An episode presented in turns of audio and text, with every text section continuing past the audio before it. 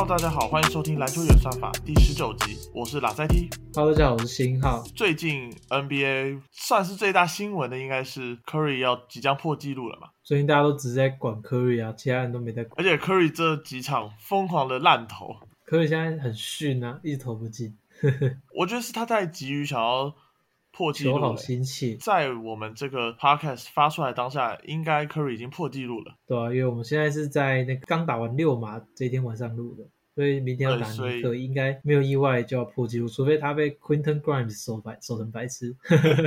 哦，不过 Grimes 的表现近期确实不错。对啊，他近期顶替上先发嘛，他上一场顶替上先发，然后就拿了二十七分的样子，投进很多三分球。没错，那我们的话题回到 Curry 上面，像这个赛季 Curry 其实又打出了近乎是 MVP 的身手。那你觉得在防守 Curry 这件事情上面，你有没有什么对于防守球员的想法？我有看太阳当时 Michael Bridges 去守 Curry，还有七六人 Matisse t y b o 去守 Curry，其实他们两个在防守 Curry 的上面其实都有蛮不错的心得。那信号你有那信号你有在这两名防守球员上面观察到什么吗？我觉得就是跟好他，然后祈祷他投不进。你觉得就这么简单吗？我觉得，因为我觉得主要是你要在那个、呃、身材上面，第一个要有优势。像 Michael Bridges 他是臂展很长嘛，那个 Cyber 他比较不一样，他臂展长之外，他他是属于那种弹跳力很好，所以他他那瞬间弹跳，他基本上可以去封阻到非常多人的投篮。那这两个其实有点像是规格外的防守者。那其实像其他正常的一般防守者，他基本上就只能做好碾死他的工作，他很难去干扰他干扰到他的出手。我觉得基本上 Curry，因为他其实说真的，他真的手感来的时候，你真的跟的很好或什么之类，他还是可以把球投进。基本上你就是去做好防守的沟通，第一点很重要，就是你不能太轻易的漏人，因为他同时也是一个很好的掩护者，在他的掩护就是他会为队友设下掩护的情况下，如果你防守沟通不就是沟通的不好的话，就是很容易让他露出空档。对，然后第二个就像我刚才说，就是紧连着他，然后给他去肢体对抗，那最后就是尽量去干扰他的出手，然后击倒他投不进。对，那其实我看到的情况是，就如同刚刚信号所说的，其实 Matisse t y b e 跟 Michael Bridges 这两名防守者也都算是一时之选。没有啊，Matisse c y b e r 是什么咖、啊？该你说你是那个吗？某位理性的，某位理性球评去年对吧？诶哎，防守球队出出来的时候，他是 啊他是什么回？回到我刚刚说的，就是我觉得像 Matisse t a b l e 跟 Michael Bridges 这两名球员，他们在过挡拆的能力上面真的有相当一套啊，尤其是 Michael Bridges。c y b o 的部分，他比较特别，因为刚刚信号有提到他的垂直起跳能力是来的比较出色的，所以他的方法其实有点像是他如果跟不上你的挡拆，就是你已经慢了一拍的话，他会一直黏在你的后面，但他可以透过他相当优异的弹跳能力，我们可以看到 Curry 其实很少在三分线上面去被封阻的，但那场看到了相当多这样的 play。我觉得 Matisse c y b e r 大概是整个联盟最会从后面把你活过的人，就是你会觉得你过掉他了，但他从后面起跳还是可以硬生生把你球盖掉。其实如果你打过篮球，你就知道这超级难。我平常几乎是没有看过人从后面盖人家火锅，是投篮哦，投篮不是上篮之类的。投篮的话，基本上很难从后面盖火锅，因为你等于是你要跳很高段，你手也要够长。c y b e r 他就很常做这件事情，他其实很多时候他第一拍他其实会放你过，或者是他不小心被掩护挡掉之后。那其实后面积极的跟上去之后，非常容易就是从后面再赏你一个火锅。对，因为我觉得以 Curry 的防守 Curry 的一个概念上面，你其实会希望他去出手的应该是那种 long two，或者是你逼迫他必须要进到三分线之后，面对到你比较高大的禁区球员，然后去做抛投的动作，这对于防守科学来讲会是比较有效率的。但我觉得变成就是说过挡拆这件事情是一个蛮关键的东西。其实过挡拆不是说哦我一个人，这种说我单防的那个那个防守球员很会过挡拆就可以的事情，其实它需要牵涉的是整个防守体系相当大的沟通，也就是说，你后面的队友、身旁队友可能会事先提醒你，或者是甚至有事先换防等等的方面的措施。也就是说，它是整个防守体系的建立。我们才可以看到，在防守 Curry 上面不会落掉这么多拍，就是他一定要 a step ahead of the offense。我觉得这是一个蛮大的关键。那包括七六人队，包括太阳队，我觉得在那两场比赛去防守 Curry 上面都做得蛮棒。对、而且尤其是你的禁区球员不能够太于沉退，因为其实大部分去防守到可能 Looney 啊，或者防守 Draymond Green 的球员，他们会习惯性的就是去采取比较沉退的站位，因为毕竟这两名球员就没有外线投射的能力。但是因为他们其实很长，就是在拿到球之后，他们会去替 Curry 做一个 hand off 之类的，所以变成说，如果你的禁区球员太过于沉退的话，等于是说那个他们常人在帮 Curry 做完掩护之后，Curry 是完全没有防守者可以对位的，Curry 就可以很轻松的投进那个三分球。所以他其实今天打六码，其实他是有机会破纪录啊，他只是有几球真的空档没有把握住。近期他的手感确实也是没有来的特别的好了。那我们因为发布的话，如果他对尼克至少进两颗的话，就已经超越了吧。所以我们两个就也在这边先预祝他超越 Ray Allen，成为历史上投进三分球颗数最多的一名球员。恭喜 Curry 啊！啊，因为其实说真的，就是你也不能说啊，他最近因为这样的表现很糟。其实我觉得他就是一个不可抗力，就是当你今就是你很难说不去想，人类是没办法不去想一件事情的。当你跟别人讲说，哎，你不要想什么，那你只会越来越去想。就好像我现在跟你说，你不要想一只蓝色的大象，那你现在脑子里面就会先出现一只蓝色大象，然后才想说，哦，我不要去想。但是你就是会一直想，你知道大家都知道说，哦，你就不要去。想啊，不要太在乎啊，但事实就是会很在乎啊。越接近你这个记录，等于是 Curry 他每次的出手都会想到，哦，这颗出手有关于这个记录，变成说他每个出手都是会比之前来的更有压力。也希望说，哦，他在记录这个记录赶快破掉之后，之后可以再回复到他就是前几个月那样非常利落的 MVP 身手这样。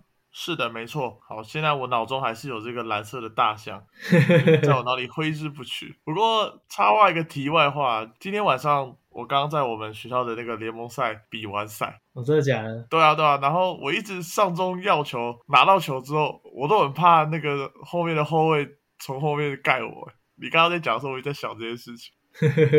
没有啊，其实我出手都拉很后，谁叫你的投篮拉的很后面？对对对对对，我都很怕，哎，他们会不会盖我？呃，如果大家大家没看过拉塞蒂打球，你们就想象那个 Carlos Boozer 差不多是那个样。对对对对对，我出手就跟 Boozer 一模一样。二 K，我有一阵子 My Career 还会选择 Boozer 的投篮方式。不知道现在还有没有认识 Carlos Boozer 这名球员？对啊，他其实是蛮传统的四号位。我对他最有印象的一个 play 还是他有一球 M one 之后，然后直接去打到裁判。哎，我也很有印象。对小牛的时候，这个人在搞什么鬼？还是非常。就是有点类似那个前阵子那个九 MB，就是一个挥拳差点谋杀 Lonzo 那个感觉。对啊，对啊，对啊，不过都不是故意的啦，所以我们就也不要谴责他们。好，那在谈完了近期算是蛮火热话题的 Curry 之后呢，我们要谈到的是算是最近交易传闻满天飞的印加六马队。那在谈论六马队之前呢，我们要先前情提要一下，他们目前的位置是在东区第十三名，那十二胜十七败。然后他们目前想要兜售的球员包括全明星的 Domantas Sabonis、中锋 Miles Turner，还有去年才刚交易来的 c a r i s l a v e r t。那我觉得在谈论他们想要去做重建之前，我想先问问星浩，你觉得这支球队现在选择打掉重建是一件对的事情吗？嗯，其实这很难说，因为像是那个公牛队嘛，在去年交易来 Vucevic 的时候，其实大家也不是那么看好，大家认为说啊，你这样就只是一个不上不下的球队。但是，像他们今年后续在自由市场抢下了 Lonzo Ball 以及 Demar Derozan 之后，他们现在就是一个东区的强力竞争者。虽然最近又因为那个 Seven Healthy Protocol，他现在一堆人不能打，比较惨一点。但是大家都知道是健康，他们是非常的强的。对，那。六马队的话，其实你摊开他的阵容，他们其实就是我觉得啊，是一支很有竞争力的球队，包含 Brogdon 啊，然后 Lavert，还有新秀 Durate，加上 Sabonis 跟 Turner 嘛，那加上那个受伤的 TJ Warren 都还没有回归，所以其实他们是一支有竞争力的球队。其实开季的时候，因为其实他们也经历了那个换总教练嘛，然后他们。战绩就是不是那么的稳定，然后很多场其实都是在那个些微的分差下面，就是最后输掉。其实，在现在落到一个比较差的战绩，然后宣布重建是一个比较令人意外的决定。对，但是其实有时候你说这样大刀阔斧的去做会不会不好？其实我也不会说不好。不过近期有那个消息传出，就是六马队他们其实不是想要完全推倒重建，不是像去年魔术队那样，就是全部主力都交易掉，然后换一堆选秀签回来。因为他们其实算是一支小城市的球队嘛，那他们其实还是需要一些票票房啊，然后那些去维持他们的收入。所以其实整体的去推倒，然后让他们的那个战绩变得一落千丈，然后开始谈选秀签，其实对于他们球团的营运来说不是那么的出色。所以其实六马队。近几年来都是一直维持在一个有不错的实力这样的区间，那目前球团也没有想要放弃这样子的那个营运模式，所以其实，在那个交易截止之前，比较可能是他们把一两个主力去换成别的可能有用的资产，或者是一些也是有实质战力的球员，我可能会接近重整而不是重建。那我觉得这样的话对他们来说也是不错的选择，因为其实现有的阵容就是也试过一阵子了嘛，那再换换看的话，我自己是觉得也没有什么不好的地方。像六马队这支球队，他们目前的主轴球员还是在 Domantas Sabonis、Miles Turner 跟 Malcolm Brogdon 这三名球员身上，当中有入选到全明星的，也就是 Sabonis。那他也不是一个 franchise caliber player，他只是一个就是一个 borderline all star。他你不会说他是一个超级全明星，他在进攻端、防守端其实都有一定的贡献，但你不会说他的贡献是一个足以改变战局的。这种球员，再加上伤病的问题，他们一直处在一个不上不下的位置。那如果你看以一个薪资的方面去看的话，Sabonis 今年的薪资是一千八百万，将近一千九百万，然后还有两年的薪资，明年是两千万，然后接着是两千一百万。Miles Turner 的话，今年跟明年都是保障的一千八百万。所以如果有球队愿意吸收他们两个人的话，可以换到的价值，我认为会是蛮好的。并且说就是要谈论到这两个中锋到底适不适合在同一支球队上面，然后 Sabonis 要去打到四号为主，因为其实我们看到现今的 NBA 去打这种。双塔的阵容已经是非常罕见了，所以我其实认为说势必得清掉一个，我认为是一个比较聪明的选择。其实 Sabonis 这个赛季表现的，我觉得有点算是精疲力竭了，因为其实前几个赛季他都表现的相当出色，但这个赛季目前的状况看起来不是特别的好，所以我其实觉得他也有可能被移动到，因为他的价值会比较高。那 Turner 的话，他比较偏向角色球员，他的报价可能会来的比较多，但是他可能报价的价值不会来的比较好。刚刚新要谈到六马队的这个阵容部分，包括他们比较新一点的人，像今年选进来的 Isaiah Jackson、Chris Duarte，甚至是去年打得不错的 o s h a Percent，这些球员其实都是有机会进入到轮值的。如果是他们是以比较薪资比较低的价格，然后六马队有办法换到一些更年轻的战力，或者是更符合他们想要组成球队的样子，就是一个重整的概念的话，可能去迎接像 TJ Warren 的回归，我认为其实都蛮合理。因为其实今年夏天。六马才跟去年表现相当好的 TJ McConnell 续约嘛，而且是续了一个四年的合约，所以我认为说他们要现在就打了半季，然后其实也不是一个太糟糕的半季，就说要摆烂，概念上我自己是不太相信啦。我觉得他们就是把这些球员去放上台面，去聆听报价，这是主要他们会做的事情。因为小市场球队就如同刚刚要讲，他们需要维持他们一定的竞争力，所以我觉得说什么跳楼大拍卖可能性是蛮低的。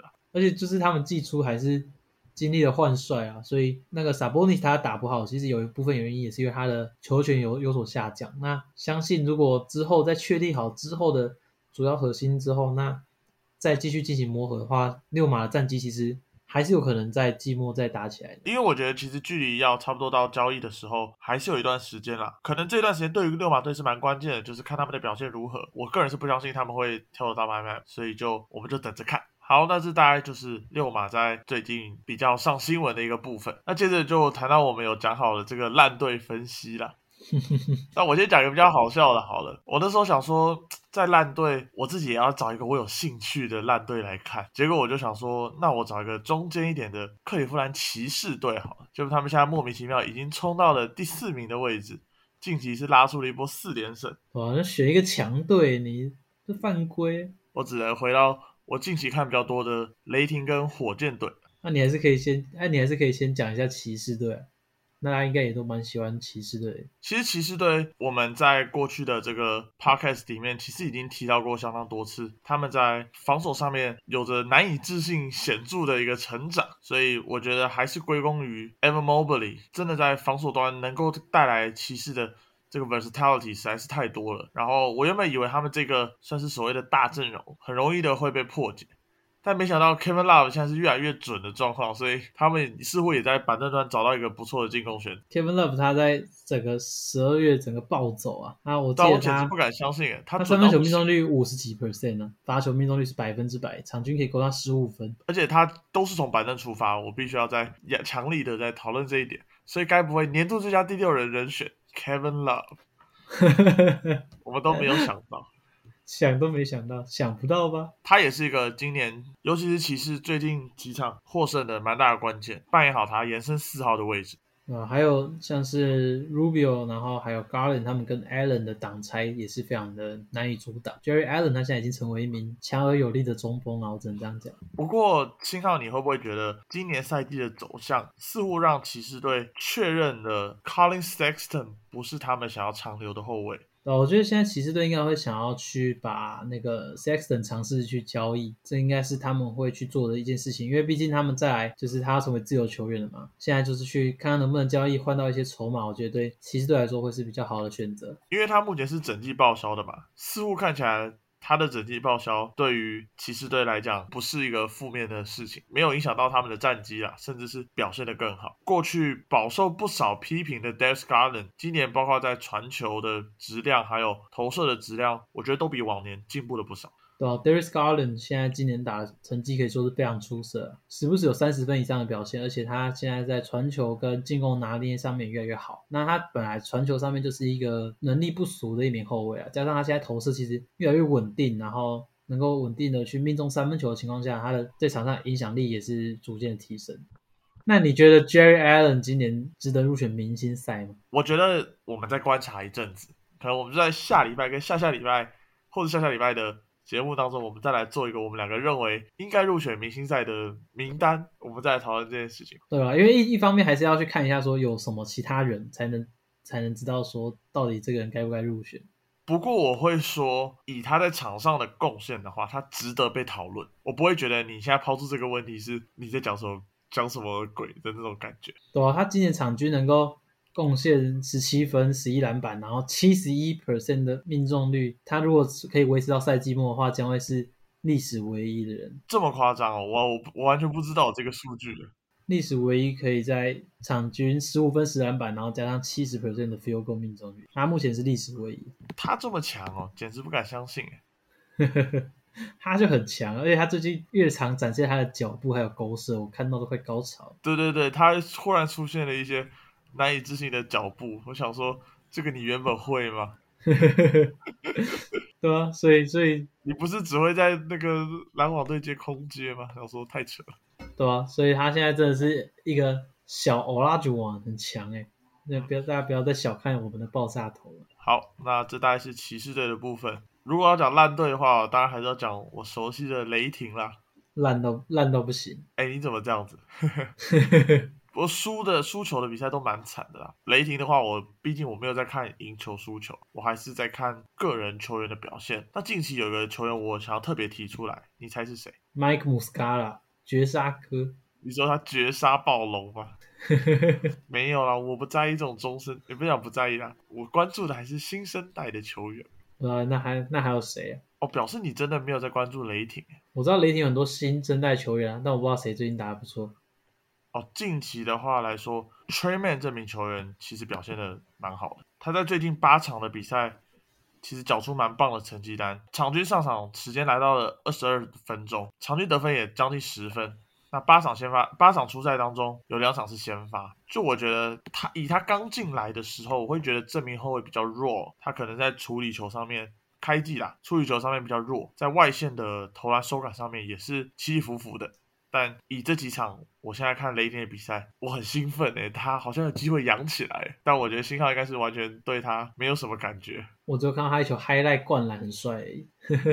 其实我觉得雷霆现在遇到的问题是，这些球员都有天赋，但是有点像是你把你把所有的，就是你没有一个人带领这支球队在场上告诉他们说要该怎么打，缺乏中生代的球员可能会是雷霆目前遇到一个比较比较大的问题。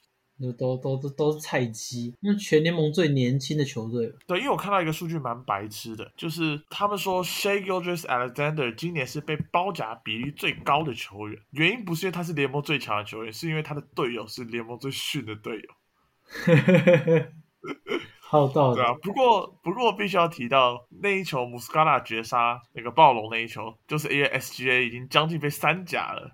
啊！你们再放穆斯卡拉投三分球，直接直接被穆斯卡拉惩罚。不过 Darius Bailey 是没有救了。Darius Bazley 嘛，我觉得他的球商不是很好。像 Poku 现在可能算是打他的替补。那我不免在看球的时候，可能会跟会把他们两个去做一点比较。对，那我觉得 Poku 在球商方面跟 Darius b a s l e y 就不是在同一个 level。然后 b a s l e y 他投篮比较骰骰子，我不知道他有时候有时候准起来之后就跟鬼一样，但有时候就是状况不是这么的好，所以我可能会倾向说 Darius b a s l e y 应该应该不乐观。居居，想当初一开始也是打的还还不错。对啊，不过雷霆现在要找 Barry Smith，我不需要 b a s l e y 雷霆明年又有几个首轮了？不知道二十六个吗？我乱讲了，我 乱讲了，还没有仔细观察明年的选秀，对吧？现在我现在我都还完全没空啊，我现在都还是在如火如荼的观察这个赛季的比赛。是的，好，那新奥呢？有没有什么想讲的弱队？弱队啊，我现在真的都在看强队，我现在是强队观察家。可是我们不是说好看弱队的吗？弱队啊，我想一下啊。不过小提一件事。尼克现在掉到第十二名，所以他们也算是弱队。尼克很逊呢。那我们可以来讲一下活塞队好了，大家很关注的状元郎 Kate Cunningham 到底怎么样？到底是不是水货呢？这个活塞真的有弱到，真的很逊的 活塞，真的很逊啊！现在四胜二十二败，然后 Katie o l i n i k 跟那个 Jeremy Grant 都不见了，现在都不能打了。你只要想到雷霆队的胜场数应该是他们的两倍的时候，你就知道他们多弱。好，你继续说你的活塞。Kate Cunningham 他绝对是一个真货啊！他现在其实他的场均数据已经有来到十五点八分、六点二篮板，加上四点六助攻。那个这个四点六助攻呢，不是因为他的传球能力没有大家想象那么好，而是因为他的队友太逊。我同意，我完全同意。对对，然后现在基本上第一个是他外围的射手也没有到很准，刚刚说可以与他 pick and roll 搭档真的是越来越少，就可以跟他打挡拆搭档真的是越来越少了。基本上他现在要赚助攻真的是非常的困难。原本是有 Kelly o l i n i k 啦，但是他现在也受伤了嘛。对，Kelly o l i n i k 是他的助攻好搭档，现在也是拜拜。然后现在连 Jeremy Grant，现在 Jeremy Grant 的打法比较不搭，但是至少他也是一个能够投进球的人。那现在他也拜拜。Jeremy Grant 完全不会是助攻好搭档，因为他会在那边先运六球之后，然后再拔一个超远的两分球。如果有时候是有机会传给他，直接 pick and pop 三分球啊。现在的话，其实 Kate Cunningham 你可以看到他。最近的三分手感是越来越稳定了，他其实现在已经是一个我认为啊一个稳定的三分威胁，尤其是看他的出手，我自己是觉得，就是从大学时期其实就可以看到他的出手其实已经是很稳定的。那现在加上一些单打后出手或者是一些长距离的接球投篮，他都是可以把球投进篮筐的。还有他的接球，他他的切入之后的脚步，我觉得也是在同龄当中相当成熟的。他的刚。前面几场的时候，我自己认为他还没有抓到那个防守者的运动能力啊，就是他很容易错估，就是觉得说哦，这球他过掉，或是他这球他可以靠身体顶开就可以上篮了。但是 NBA 防守者真的太可怕，就是还是时常就是跟上他，然后或者是可能就是靠一个长臂就把他盖下来。那其实这几场他越来越懂得去运用那个时间差，还有身体去阻挡那些防守者，然后用一个隐蔽的角度去上篮。所以其实这几场可以看到他终结的比例也是成功率都有上升，所以。我自己是觉得他已经成功证明他能够在这个联盟站稳脚步是没有问题，甚至现在还是很有机会拿下新人王。我同意，他其实虽然起步比较慢，但是很明显在他找回状况之后，你就可以很清楚的看到为什么这个球员在今年暑假的 NBA 选秀上面，他是一个几乎是无疑的 Number One Pick。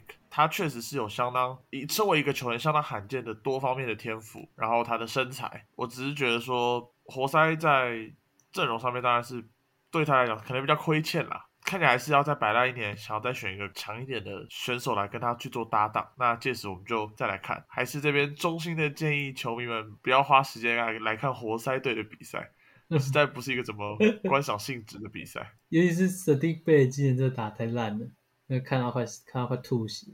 我觉得他在跟队友的。配合上面似乎出现了一些问题。我自我但我看的比赛不多了，但我有注意到他的状况不是这么好。那星耀你怎么看这名球？我觉得就是有点像是想要做太多事情了。然后，因为其实我看的比赛也没有到特别多场，但是就我有看到情况下，其实有时候他是可以做一些简单的出手，但是他可能就会变成说习惯去多下一些球，可能想要去做一些多余的决策，这就不是他所擅长的。当然，他现在可以去多尝试，我自己认为也不是一。一定到太差，就是，但是如果最后真的试着发现不行，那他还是去回归到一个纯正的射手定位，我觉得对他来说会是比较好的。讲到去年的选秀，那还还是要再讲一下那个 Killian Hayes 这名球员。对，其实 Killian Hayes 他很多人也会去批评他，但是我觉得他其实在最近的比赛表现，他其实是已经是。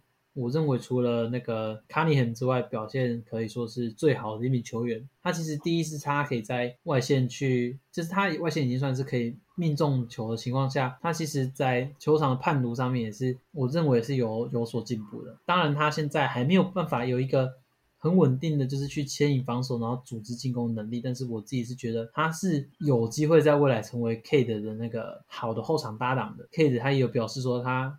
目前是很喜欢跟他一起上场打，就是我觉得这个组合大家还是可以继续观察下去啊。Killian Hayes 他以他现在展现出来的属性来看，我是认为他有机会可以继续去磨合下去的。你如果太早就是好把球权全部都塞到 K 的手上，然后让他去练，然后其他人你就是去放掉，没有去练他们的话，其实很有可能就像现在独行侠就是只剩下当曲一人能持球的这种窘境。我自己觉得活塞在这个初期，然后去还是继续去磨练其他人，我自己认为还是不错的。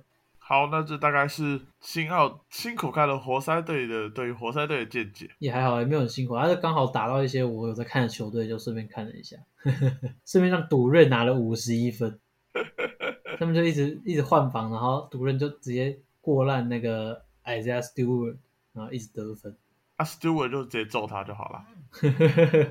好了，那新奥有没有还要想讲其他球队呢？还好哎，我真的对烂队没什么了解啊。那我最近其实有看了一下，算是讨论度偏高的休斯顿火箭队。他们一直赢呢，你还说他是烂队？可是他现在，你想想看哦，他前阵子不是疯狂赢吗？对啊。他现在只有多雷霆一胜，所以其实也没有那么强啊。没有啊，你要你要看他们过去十场可是八胜两败，那么这是联盟顶尖的成绩。好，不管如不管如何，他们现在是在联盟后段了。其实我觉得火箭来讲，其实是个蛮奇妙的一个球队。不知道为什么他们在开季的时候是一个这么这么奇怪的状况。近期来说的话，是因为 KPJ 跟 Jalen Green 这两名开季的后场搭档是都没有出赛，但目前是都没有办法上场的嘛。取而代之的话，你会看到像是 DJ Augustine 啊，然后 Eric Gordon 有更多的上场机会。当中我当然要最提到的是。近期表现相当出色的射手 Garrison Matthews，幸好你有 follow 到他吗？有啊，我不是还传给你那个一个他的梗图，那个 MVP。哦，对他，他说他现在是 MVP ladder 的第一名，简直简直不敢相信，直接直接把他 P 上去，超好笑，我看到都快笑死。Garrison Matthews 这名球员，他这赛季是跟火箭签约，然后一开始当然是没有，几乎是没有在轮替上面的吧。那后来，那因为刚刚讲到这几名后卫受伤的关系，他上场目前缴出的场均得分是十二点七分，外线有百分之三十八点八 percent 的状况。其实这名球员，我相信大家应该是蛮陌生，但是。以我去年看着 Westbrook 的巫师来说的话，我是没有很陌生啦。去年他也算是一个助攻小好伙伴之一，给 Westbrook 刷助攻用的射手。今年我觉得他在他其实算是他在防守端算是有有所进步，我觉得是一个蛮蛮值得欣慰的一个点。然后我觉得他比较不吃球权，然后我觉得对于火箭其实需要一个得分点跟拉开空间的情况来讲。对于他们需要 five out 的情况来讲，Matthew 是一个蛮不错的选择。所以在火箭队的部分，他们在改打 five out 之后，其实是有相当显著的进步。所以我其实蛮喜欢火箭队目前现在的状况。那加上他的后场球员也是一个比较有经验的持球者，去在做处理球的情况下，确实是他们在近期可以表现出色的蛮大原因。对啊，就又靠靠一堆老人把战绩拉回来，然后看可不可以在季中卖掉。那我其实也很开心的一点就是，这会让雷霆距离那个状元签又更进一步啦，因为他们火箭正式超越他们了。火箭狂赢球，这样子雷霆又可以，因为雷霆雷霆是很努力在输球啊。对，雷霆非常的努力在输球，甚至前阵子还创下那个历史最大分差。对你敢相信那场我有看吗？甚至还有看，好扯。那你猜我看到第几？不知道，可能第三集就关掉了。没有，我看到第四节的前半段，好扯哦！那场到底是怎么输成那样？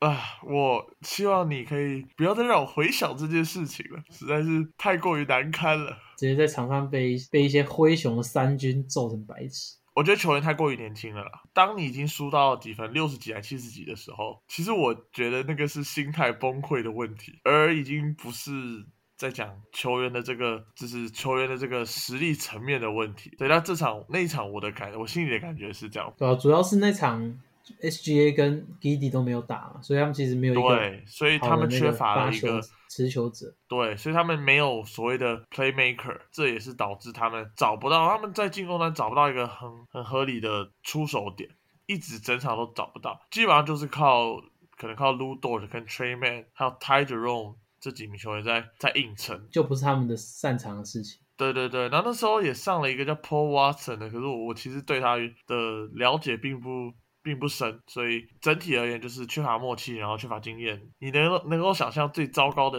特点他们都有的情况下，就是被灰熊给整波带走，而且真的是到三四节已经进入到蛮难看的情况之下，他们还是一个不留情面，真是不敢相信。没有啊，应该说灰熊后面上场那些三军，他们平常也没有上场时间啊，所以上场他们也是一定要就是用尽全力去展现呐、一定要来个瓦塔纳比嘛？对啊，就是跟瓦塔纳比说的一样啊，对他们来说没有什么叫做乐色时间，那就是他们上场表现的时间了。没错，那既然提到瓦特纳比，他今天在对沙加缅度国王队的比赛，个人是拿下了 double double 的成绩，强的不行。你有看了？有啊有啊，我有看啊，我有看那个暴龙打国王，因为我想说观察一下那个 Scotty Barnes 打的真的很出色，那瓦特纳比的这场表现也是很棒。我觉得 Barnes 他在防守端的价值确实是难以去磨灭。对啊，我觉得 Barnes 他应该也是一个未来的那个年度防守球队成员，我自己是这样觉得。不过你觉得他这种，他目前在进攻端都偏向于利用身材，然后去算是翻身跳投中距离，或者是去往里面打的这种，你觉得他这种进攻模式有办法在长远的未来维持吗？或者是他应该开发更多的面框能力啊？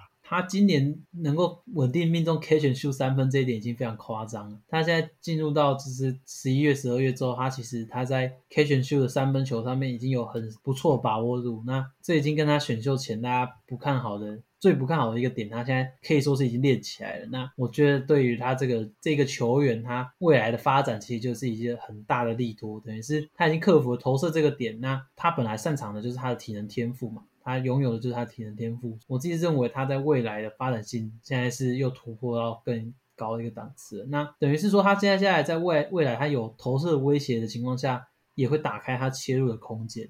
这我觉得会是暴龙球迷非常想、非常开心能够看到的一点。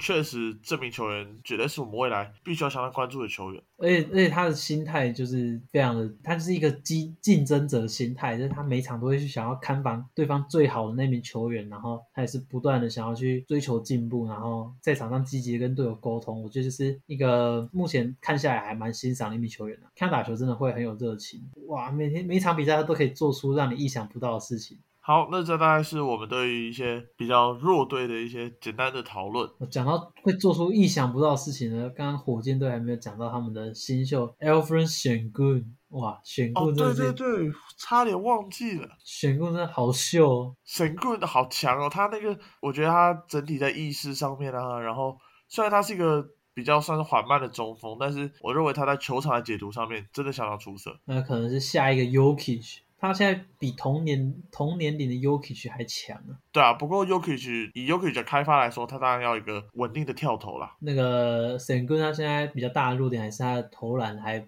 不太稳定，对。但是因为他其实他在拥有很棒的低位脚步啊这些点，其实我在选秀前就知道了。其实现在我现在看下来，我觉得最让我惊讶的有两个点，一个是他的传球策应的能力，以一个中锋来说，他的传球一定是我认为现在就是属于水准之上，所以这也是我会把他跟 Yuki 去做联想的一个原因。我认为他是可以有点类似自带体系的一个中锋，由他去发起一些 hand off 攻势或是低位的攻势，让队友去做跑动的情况下，他可以去找到他们的空档，我觉得这是难能可贵的。第二个点，我觉得我很惊讶的是他的防守。当初我在看这名球员的时候，我会比较担心的是他的防守能力，因为其实现在 NBA 嘛，中锋很重要，就是一个防守。因为中锋他可以说是防守上面我觉得最重要的一个位置啊，他是一个防守的中枢。然后像现在 NBA 很常会有一些挡拆啊，然后一些可能掩护之类的。那不管是有球无球掩护，那中锋能不能中锋的那个中锋的防守能力就变得相当重要。他今年在那个防守判读上面，我觉得已经是很出色的成绩。他往往可以先一步到那个定点去踩入对面的进攻图进攻路径，所以变说他就可以去掩盖掉他体能啊，然后身材不够出色这一点。我觉得他如果能够维持这样防守的积极度，然后还有他靠他的那个优秀的意识来看的话，他确实是很有机会在 NBA 站稳脚步，甚至在未来成为一名明星等级的球员。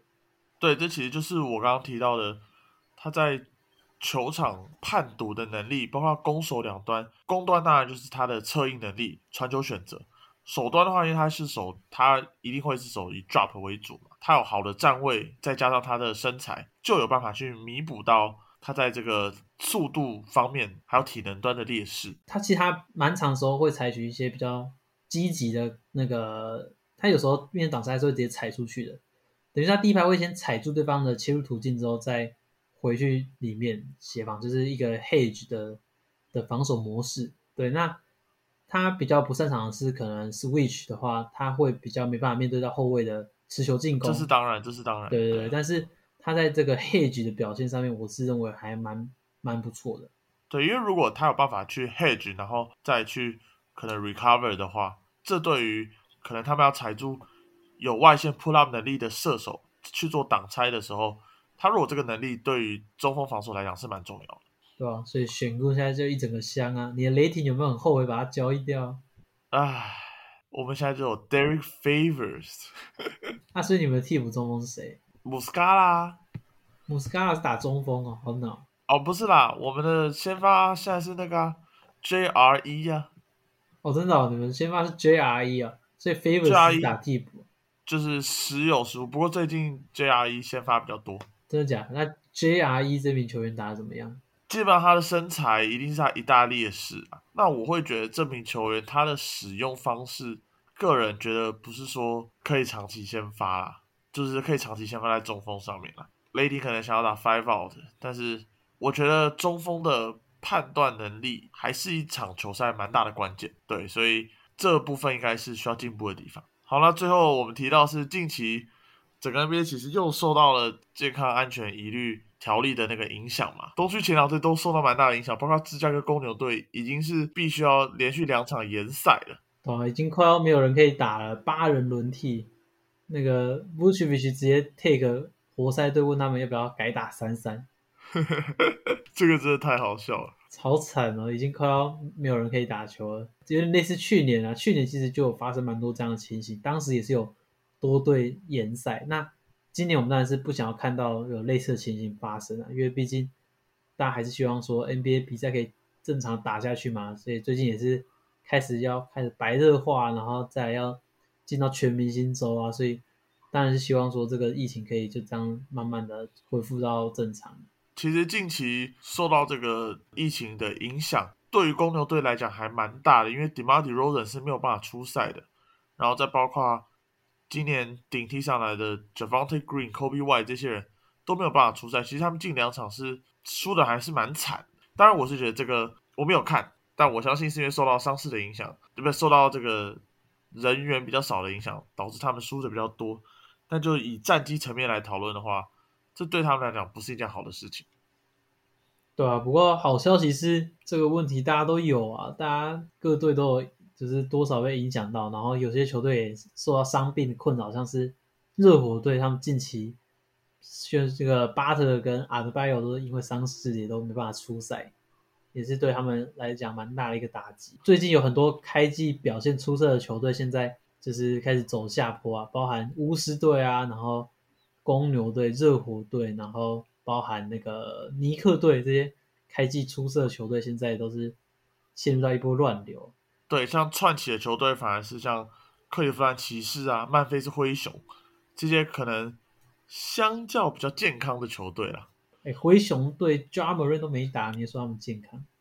可是他们好，我我深感抱歉。这必须说，他们是真的非常非常值得。嘉许啊，就是在 m a r 不在的情况下，反而打出了很出色的表现。那比如说我没有看，所以我没办法在这边告诉你们。跟我讲的一样，告诉你们说为什么他们打这么好。所以呢，在未来也会开始关注一下。那当然是现在还没有时间，因为我真的是看太多球队了，我真的是快要看不完。好了，那今天信号你有没有什么想要补充的吗？补充的，我就觉得 LeBron 拿那个眼镜很好，拿那个 Wendell Carter Jr. 的眼镜超好笑。那个真的超好笑。迪瓦浩的救球回来，把他的眼那个护目镜打碎，拉布朗直接把它捡起来戴。我看那个魔术队，忘记是魔术队官方推特还是可能那种外面的那些粉丝团的人，反正就是有一个留言，就是魔术队，他就留言说，当你看到三个篮筐的时候，应该考虑这样子做。那嘲讽那个去年附加赛拉布朗说什么，他当时只能看到三，他当时看到的三个篮筐只能往中间丢。那嘲讽，我知道那个超白痴。嘲讽拉布朗，那你下次看到三个篮筐的时候，就可以考虑戴上这个眼镜。好啦，那我们今天这一集就差不多到这边啦。那谢谢大家的收听，我是打赛 T，嗯，我是新浩，大家拜拜。拜拜。